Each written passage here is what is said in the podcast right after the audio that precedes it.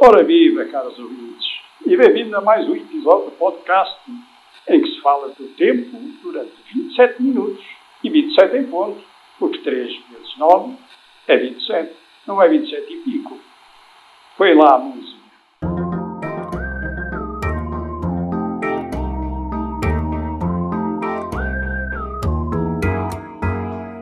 Que tal o tempo? Está a ficar quentinho. Quentinho? Sim. Agora? Sim. Está a aquecer o tempo. Está a ficar muito quentinho. Está a aquecer mesmo. Este tempo litúrgico que, que nos apanha aqui, né, entre, neste 27 né, de, de setembro a 27 de outubro, está a ficar muito quentinho. A- As temperaturas vão decrescendo, mas o, o clima da leitura contínua do Evangelho que vai ser, que vai ser feita nas comunidades cristãs católicas vai aquecer, aquecer, aquecer, aquecer e vai continuar a aquecer até o fim de novembro, a ficar Sim. cada vez mais quente. E hum, se nós olhamos nestes domingos que percorrem este, este período agora deste mês, né? entre os dois 27, eh, são parábolas, parábolas, parábolas, parábolas, parábolas. Vão ser quatro parábolas de enfiada e quatro parábolas altamente polémicas, mesmo de embate, de confronto de Jesus com as autoridades. Nesta leitura contínua do Evangelho de Mateus, não é? Estamos no, no tal tempo comum, o grande, a grande planície, mas agora vai começar a subir, a subir, a subir, a subir, a subir, em direção a Jerusalém. Uhum, Estamos sim. a chegar a Jerusalém. Então, onde nós estamos é nos capítulos 20, a acabar o capítulo 20, 21 e 22 de, de Mateus, que são o final, a, a- a ida do caminho para Jerusalém e a chegada a Jerusalém. Aliás, 20, 21 e 22 é o que nos apanha aqui a leitura contínua do Evangelho neste mês. E a chegada de Jesus a Jerusalém é exatamente o 21, de onde já não sai, onde foi Sim. assassinado, né?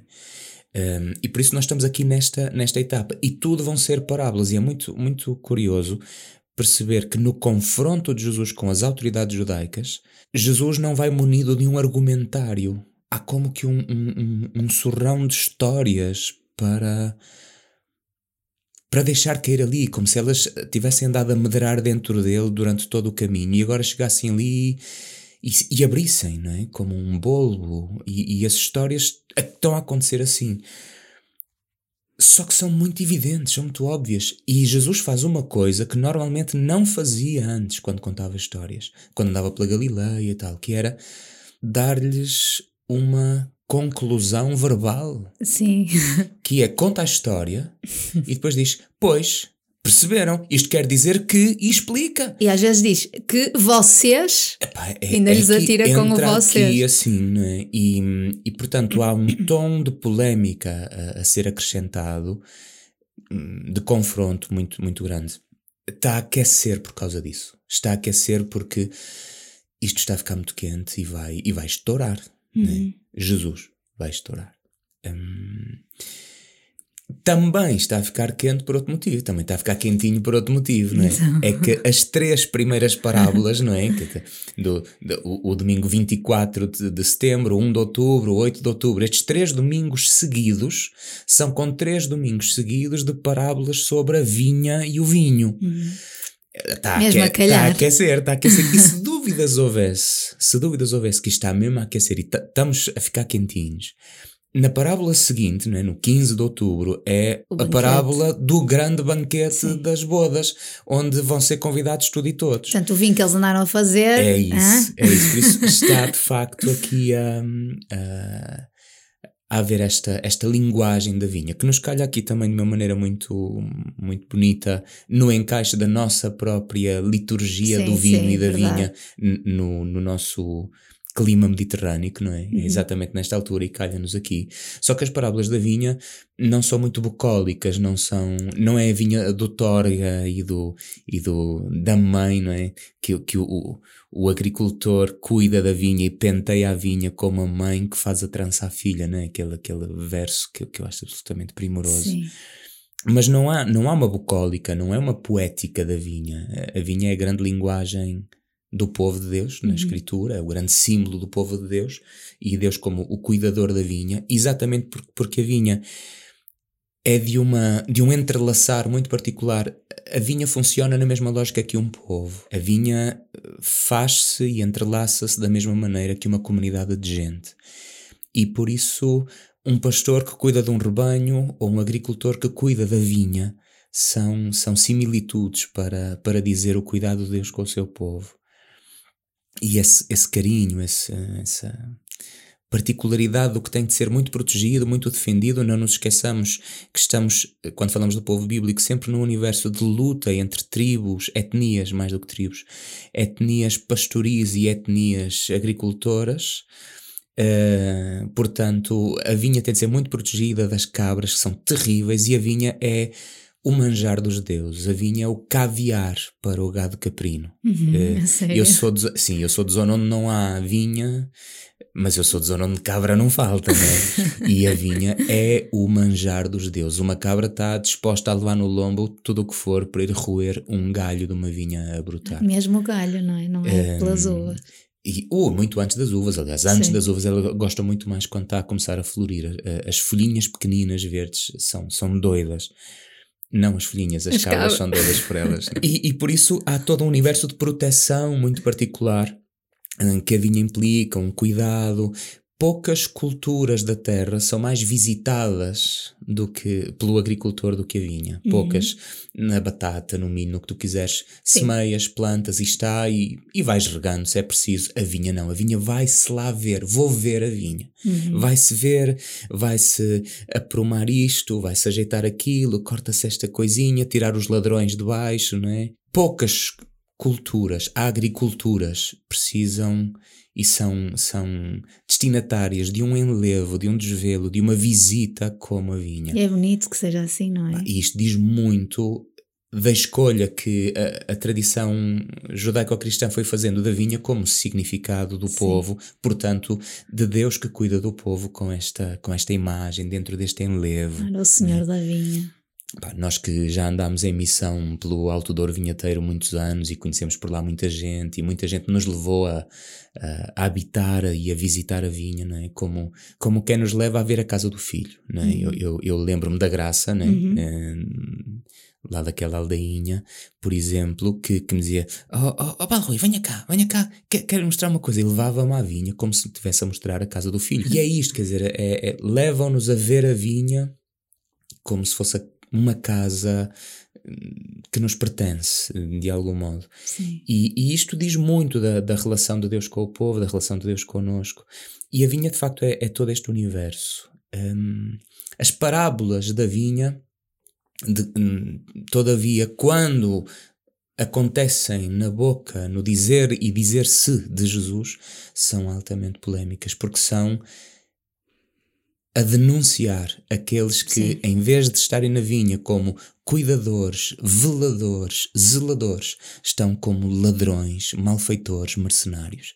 Os maus vinhateiros, os Sim. maus servidores do Senhor da vinha, os maus trabalhadores. Aparece a parábola da vinha, dos, dos vinhateiros das diferentes horas, né? Sim, e dos que foi. se sentem muito injustiçados.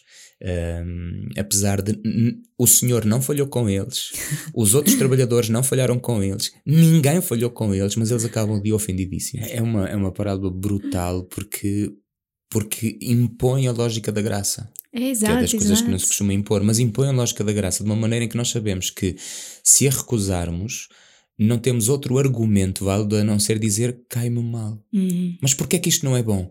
Porque me cai mal. Exato. Porque ninguém ali falhou com ninguém. É verdade. Ninguém falhou com ninguém. E então o, o argumento que fica é: mas é injusto. Porquê? Porque que me sabe muito mal, porque me cai mal, não é? Porque eu me sinto defraudado. Defraudado, mas qual foi a expectativa? É? Então, quem é que te gerou? O que é que te gerou uma expectativa diferente? E, e é, é, é, interessante essa lógica, como nos denuncia a nós, a nós mesmos. Quando Jesus conta a parábola seguinte, né, no, no domingo seguinte, uhum. uh, a parábola do, um, do pai que tinha dois filhos, né, que é, é uma espécie de parábola que nós conhecemos a de Lucas. Lucas parece sim, que sim. Eh, fez florescer e enriqueceu uh, a paisagística desta parábola e, e a leitura. Uh, Lucas faz assim um, uma construção das personagens muito particular é, exato, no capítulo exato. 15. Sabemos toda a famoso, história. É. Mateus tem esta parábola muito mais condensada. Um homem que tinha dois filhos e vai ter com um e diz: Filho, vai trabalhar para a minha vinha. E ele diz: Vou, vou, mas não foi. E outro diz: Filho, vai trabalhar para a minha vinha. Ele diz: Não vou, mas depois foi. Qual dos dois fez a vontade do pai? Pum. E, e eles respondem: está a falar, claro, para os líderes, para os chefes em Jerusalém, à chegada a Jerusalém. E eles respondem: diz, Pois é, pois é. É por isso que os cobradores de impostos, os últimos dos últimos dos homens, e as prostitutas, as últimas das últimas das mulheres, vão entrar à vossa frente no reino de Deus. Porque vocês ouviram a pregação de João, ouvem a mim e recusam-na, rejeitam-na. Vocês não querem saber da vontade de Deus. E eles ouviram e convertem-se. Uhum. E por isso eles vão entrar à vossa frente no reino. Quer dizer, a peça de Jesus, Jesus deixa-os com a história, não, não, não deixa-os, não desfaças tu a hermenêutica a seguir, não, não deixa-os. Termina com aquela frase: quem tiver ouvidos para ouvir, que Exato, ouça. Que era o que ele costumava Exato. fazer, mas aqui não, não, porque ele sabe que estes não têm ouvidos para ouvir. Pois. Estes não têm ouvidos para ouvir. E então Jesus vai pela inoculação da, da interpretação, quase. E a parábola seguinte, novamente da vinha, a parábola dos vinhateiros homicidas. Sim, o sim, senhor, essa é brutal. O senhor da vinha, lá está, protegeu a vinha toda, cuidou a vinha toda. É um, é um, é um, uma ternura a história do que ele faz à vinha. Vai, deixa os vinhateiros a, a tratar e depois esses vinhateiros manifestam-se uns assassinos de quem chega para recolher a sua parte do fruto da vinha, como é normal, para levar ao Senhor. E, e por isso e Jesus depois diz: Pois assim também a vocês, quando termina, também a vocês, o reino de Deus vai vos ser tirado, porque vocês são os. E assim vai a coisa de facto aquecendo, aquecendo, aquecendo, aquecendo. Vai-se depois no, no, domingo seguinte para a parábola do banquete, das, uhum. em que há o banquete pronto, não é? E, e, o, que é, o que é próprio do banquete é o vinho, não é? É a festa, a alegria, a dança. É, por isso, por exemplo, o Evangelho de João começa né? Começa a narrativa de Jesus e o primeiro de todos os sinais com umas bodas uhum. nas quais falta um vinho, isso não pode haver, e portanto o vinho depois foi, foi acrescentado em, em excesso, em um excedente de graça e de espírito que Jesus traz.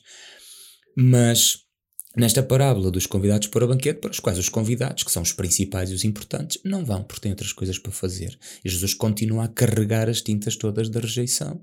Jesus continua a aquecer a conversa e a, a pôr um grau nisto, não é? O, o grau está a subir, está, está a fermentar a polémica e o enfrentamento que Jesus está a fazer e o sinal profético que Jesus está, está a realizar na sua chegada a Jerusalém. E hum, e depois vem toda esta parábola, por exemplo, que é aquela em que diz: os convidados não querem vir, mas o banquete está pronto. E eu acho isto absolutamente admirável. Todo o foco está, o banquete está preparado, está pronto. Ai, vai ser comido, vai. É. Há um infinito dom preparado e esse dom vai ser doado. Os convidados recusam-se, vamos inventar convidados. Então vai a tudo que é quelho, vai a todo o lar mais improvável e traz todos, fazei-os entrar maus e bons. É explicitamente esta expressão. Maus e bons. Todos aqui. Todos aqui. E o banquete não se começa a servir enquanto eles não chegarem. Os outros. Os outros. Que esperem. Que esperem. e depois ainda há uma coisa aqui. Eu até gostava de partilhar este sinal.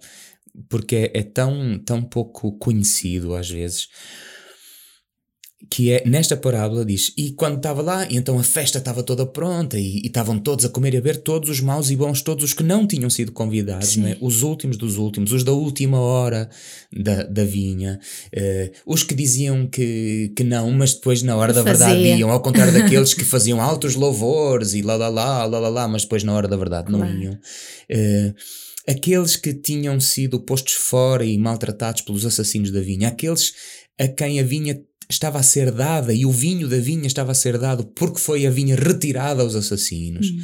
Esses, estando a festa, o banquete, as bodas do filho a acontecer, andando lá no meio, encontrou um que não estava com o traje nupcial. Então, oh, o que é que tu estás aqui a fazer dentro sem o traje nupcial? lá para fora, tudo fora, e vais, vais para um lugar onde ficas a ranger os dentes e onde serás castigado. E a gente quer assim. Parece estranho, não é? Sim. Que é isto? O que é isto? É, há aqui uma nota cultural, tens de pôr um som nisto. Uma nota cultural que é como, como acontecia, e em muitas culturas ainda acontece, por exemplo, em inúmeras culturas africanas, em algumas asiáticas, as roupas que as pessoas levam são oferecidas pelas famílias dos noivos. Não é cada um escolhe o seu fato e vai comprar a seu fato para ir ao casamento. Ah, o que é que eu vou levar? Não, não. Os no, o noivo e a noiva, a família do noivo e da noiva, é que pensam nisso. Eh, eu tive inúmeros casamentos em, em, em Bissau, tive também alguns em Luanda. Em Bissau, digo, na Guiné-Bissau. E, hum, e, de facto é assim: o, o traje nupcial recebe-se da família dos noivos, é vestido e, e é um colorido igual. E, Pá, é uma equipa só, não é? Sim. De facto, é essa imagem. E, e era assim na, na cultura de Israel, nesta, nesta altura. Portanto, o que é que significa alguém que está ali no banquete, mas não está com o traje nupcial vestido? Alguém que não aceitou o convite. Uhum. Não aceitou o convite do noivo. Não o convite é o traje nupcial. Toma para vires ao meu casamento. Não aceitou o convite. Não se vestiu da festa não vestiu o traje nupcial, não se revestiu da festa que está a acontecer e quer andar ali a circular. Agora também quero ver o que é que é. Não, não, não. Aqui não se circula. Aqui não se espreita. Aqui não se vai ver-se. Aqui adere-se, entra-se na festa. É isto vestir o traje nupcial. O traje nupcial era recebido da própria daqueles que a convidavam. Aceitar o traje nupcial é sinónimo de aceitar o convite. Uhum. Não vestir o traje nupcial é sinónimo de não aceitar o convite. E a pergunta é: o que é que tu estás aqui a fazer? Uhum. Se tu não tens o traje nupcial, Sim. fora daqui. E para entender, porque sem esta compreensão, sem este conhecimento desta dado cultural, não se Fica entende. Estranho, é? Claro. Não é? Parece assim um rigorismo qualquer com a roupa. Não é? Eu não acredito que vieste para aqui com essas calças de ganga rasgadas, não é? Mas há, há, há assim um, um é, Mas dentro desta lógica que estamos a ver e deste tom em que Jesus está, não é? E deste crescendo, uh, faz muito sentido que seja quem adere, quem adere, quem não adere está fora. Mesmo mostrar, aderes ou não aderes. Que ele muitas vezes diz isto, mas aqui de uma forma mais radical. Aderiste, se não aderiste, fora, não é? Porque ele noutras vezes fala na importância de entrar no reino de Deus e tudo, mas nunca desta forma tão assintosa a pôr-te ou entras ou sais, ou estás ou não estás, não é? Desta e maneira. Essa, essa é a diferença de quando Jesus está a falar com pessoas Sim, concretas, alguma, encontros pessoais. Quando Jesus está a falar a um contexto de grupo ou de multidão uhum. na Galileia, no contexto da pregação itinerante, ou quando Jesus está a falar com chefias claro. em Jerusalém. O discurso de Jesus é profundamente diferente, a atitude de Jesus é profundamente diferente. E também o momento em que Jesus está na sua, na, no seu itinerário messiânico e missionário é profundamente diferente. E isso nota-se. Jesus nunca tem esta abordagem ao reino de Deus com os pequenos, os humildes, nunca. Jesus tem esta abordagem do, do reino de Deus que é sim ou não. Uhum. Sim ou não? E, e assim, com, com esta, tu usaste a palavra sinte, né? Quando está a falar das fias, primeiro, e segundo, quando está a falar num período muito aprofundado e maturado já da sua pregação, em que ele já foi pelas chefias muito rejeitado, muito recusado, muito caluniado. Quando ele está a falar no contacto concreto no início da sua missão, da sua pregação e com as pessoas, com os últimos, ele não tem este tipo de discurso. E as suas parábolas não são deste jeito. Sim. Não é? Um, só que aqui, de facto, estamos, estamos noutro lugar. E um, o que é que me custa a mim, sabes? É ver que muitas vezes na história da igreja, muitas vezes no concreto da nossa vida, nós agimos exatamente ao contrário. Somos altamente assintosos e rigoristas com os pequenos, com os humildes, com os últimos, com aqueles que sofrem enormemente, às vezes com os seus próprios desmandos, sim, às vezes com os seus próprios fracassos, sim. E somos altamente, eclesiasticamente, altamente rigoristas com esses e com os poderosos e com as chefias somos uns subservientes e uns lambebotas que metem nervos. E esta contradição em relação ao Evangelho, a ser injusto com alguém, sejamos graciosamente, excessivamente injustos na doação que temos para os últimos e sofredores, e sejamos, olha, se tivermos que falhar com alguém por rigorismo a mais ou por desconsideração a mais que seja com os grandes do mundo, com as Uhum. fias do mundo, Sim. com aqueles que têm todo o poder do mando e do desmando na mão e que estão sentados nos tronos de turno. Se, se for para nos excedermos em alguma coisa, seja para um lado, seja para o outro, seja esta a maneira de Jesus, que quando se excede de bondade é com os últimos, os pequenos, com os que sofrem, com os mal amados e afamados e com os fracassados. Não é com os, não é com os, os, os coitadinhos. Não, bons e maus. Claro. A questão não é moral, não é ética. Bons e maus. A questão é são os últimos. E quando se excede um bocadinho também a carregar as tintas e aquecer o tom do- da polémica, é com os primeiros. Também nos primeiros há bons e maus. Claro. A questão não é ética também, não é eles são os maus e os pobrezinhos são os bons. Não, não é bons e maus em lado nenhum. É primeiros e últimos. E nos últimos há bons e há maus e há a maior parte que são assim assim. E nos primeiros há bons e maus e há a maior parte que são assim assim. A questão não é de bons e maus, a questão, a- a- o excesso de Jesus, a opção de Jesus, a clarividência na maneira como Jesus testemunha e vive o reino e, e o entrega, né? faz é, é- é- a delivery, a, a entrega do reino no sentido como, como um, um- stand-up comedian faz a entrega do, do texto, né? Esse, estás a ver o que eu quero sim, dizer com a entrega? sim. Tô, tô, tô. Eh, a maneira como Jesus faz essa, essa delivery do, do, do anúncio do reino muda quando está com primeiros e quando está com últimos. E por isso ele nunca fala dos maus e dos bons como se houvesse uma separação aqui. Pelo contrário, Sim. venham todos, bons e maus. E depois a separação que Jesus faz é qual? Por isso é que últimos serão os primeiros e primeiros serão os últimos. É- Esta é a distinção que Jesus faz. E eu acho que nós, sinceramente, em igreja, muitas vezes estamos fora disto. Porque nos tornamos uns moralistas de, de primeira água e, e- e achamos que é viável uma distinção entre bons e maus. E às vezes ainda queremos, achamos que é justificável evangelicamente uma distinção entre bons e maus. Como se fosse possível uma distinção moral deste jeito Claro. quando a distinção é claramente social. Uh, primeiros e últimos, em cima e em baixo, no mando e os mandados. E, e Jesus é muito. Aqui a coisa de facto está muito a aquecer. Como é que nós, nós antes brincávamos até que estávamos numa silly season, antes deste, deste 27, não é? Uhum. E agora de repente isto está a aquecer. O que é que acontece aqui? Como é que passamos da. Como é que isto. Como é que passa da silly season para um momento em que isto vai a aquecer, a aquecer, a aquecer? Jerusalém. Alguma vez, al- alguma vez um profeta morreu fora de Jerusalém. O que está a acontecer é isto. Jerusalém está ali à frente.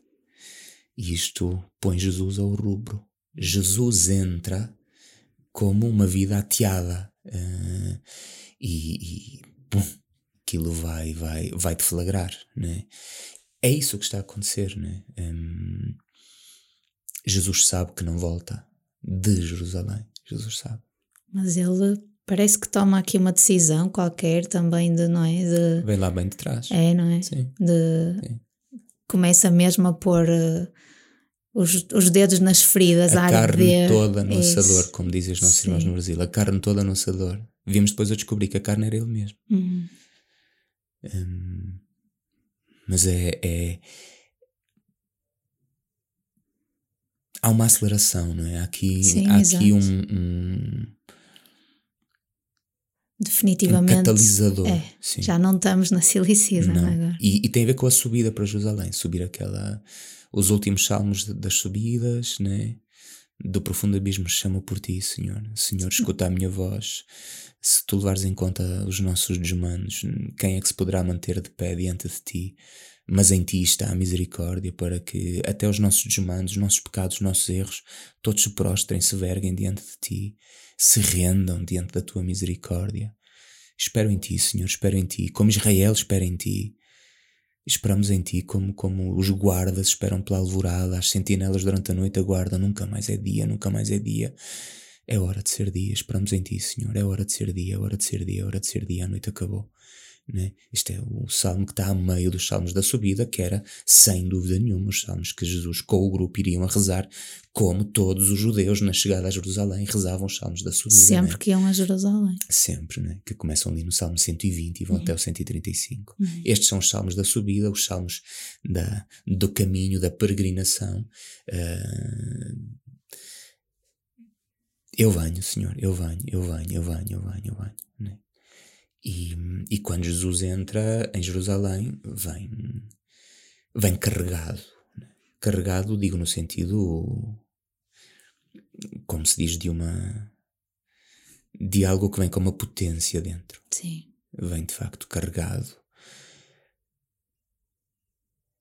E aquela cidade que nestes dias, porque era a altura da Páscoa, está a abarrotar de gente. A abarrotar de gente. A cidade não vai aguentar aquela carga explosiva ali no meio. É... Aconteceu ali qualquer coisa de muito, muito poderoso, sim. Jesus chega com uma, uma potência, uma saturação existencial ali, um, sabes? Sim, está ali naquele pontinho mesmo em que. Eu estou a ver a. eu- Quer dizer, eu estou com imagens na minha cabeça, não estou não, não estou com palavras para, para as- conseguir dizê-las. eh, Mas sabes, quando tu dizes saturação, há uma imagem que, por defeito de, de, de formação, vá, quando tu tens uma, seja o que for, mas imagina uma solução de alguma coisa muito saturada e depois há, chega a um ponto em que há uma pequena partícula Hum. Desse, do que quer que está a saturar a solução que faz com que ela precipite.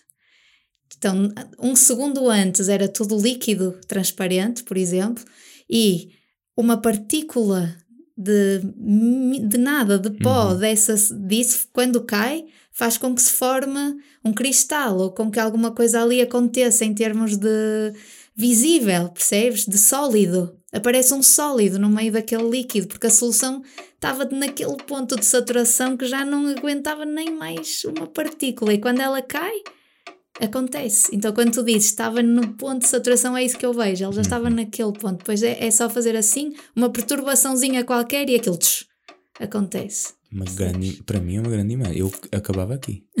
É uma grande imagem.